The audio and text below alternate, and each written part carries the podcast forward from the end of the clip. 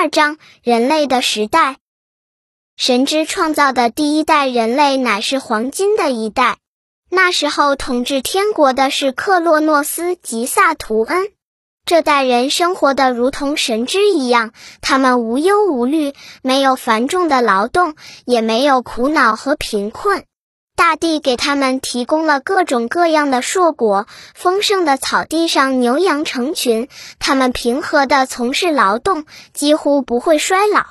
当他们感到死期来临的时候，便沉入安详的长眠之中。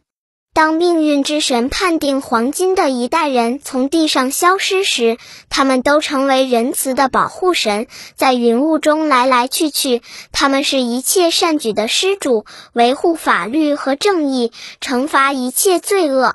后来，神之用白银创造了第二代人类，他们在外貌和精神上都与第一代人类不同。娇生惯养的孩子生活在家中，受到母亲的溺爱和照料。他们百年都保持着童年，精神上不成熟。等到孩子步入壮年时，他们的一生只剩下短短的几年了。放肆的行为使这代人陷入苦难的深渊，因为他们无法节制他们的激烈的感情。他们尔虞我诈、肆无忌惮的违法乱纪，不再给神之献祭。宙斯十分恼怒，要把这个种族从地上消灭，因为他不愿意看到有人亵渎神之。当然，这个种族也不是一无是处，所以他们荣幸的获得恩准，在终止生命以后，可以作为魔鬼在地上漫游。天父宙斯创造了第三代人类。及青铜的人类，这代人跟白银时代的人又完全不同。他们残忍而粗暴，只知道战争，总是互相厮杀。每个人都要千方百计地侮辱其他人。他们专吃动物的肉，不愿食用田野上的各种果实。他们顽固的意志如同金刚石一样坚硬，人也长得异常高大壮实。他们使用的是青铜武器，住的是青铜房屋，用青铜农具耕种田地，因为那时还没有铁。他们不断进行战争，可是虽然他们长得高大可怕，然而却无法抗拒死亡。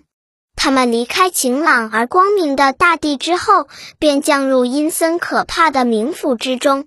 当这代人也降入地府时，宙斯又创造了第四代人。这代人应该住在肥沃的大地上，他们比以前的人类更高尚、更公正。他们是神之英雄的一代人，即古代所称的半神的英雄们。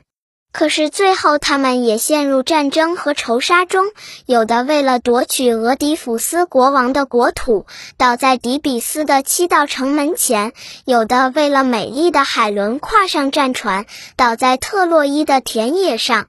当他们在战争和灾难中结束了在地上的生存后，宙斯把他们送往极乐岛，让他们居住和生活在那里。极乐岛在天边的大海里，风景优美，他们过着宁静而幸福的生活。富饶的大地每年三次给他们提供甜蜜的果实。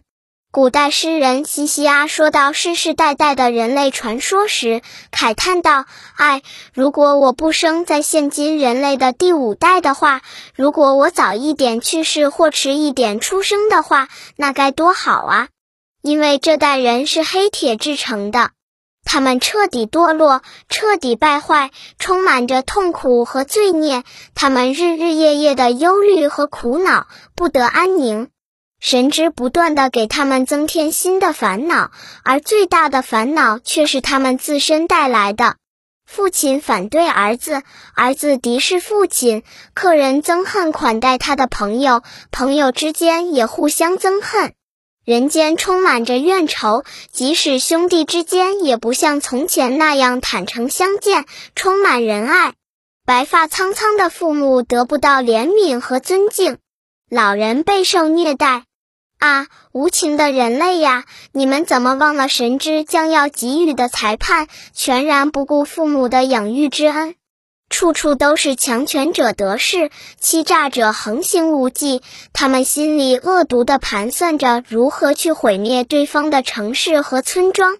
正直、善良和公正的人被践踏，拐骗者飞黄腾达，备受光荣。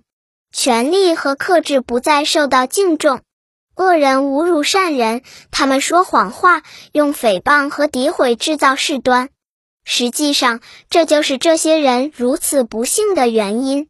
从前至善和尊严女神还常来地上，如今也悲哀地用白衣裹住美丽的身躯，离开了人间，回到永恒的神之世界。这时候，留给人类的只是绝望和痛苦，没有任何的希望。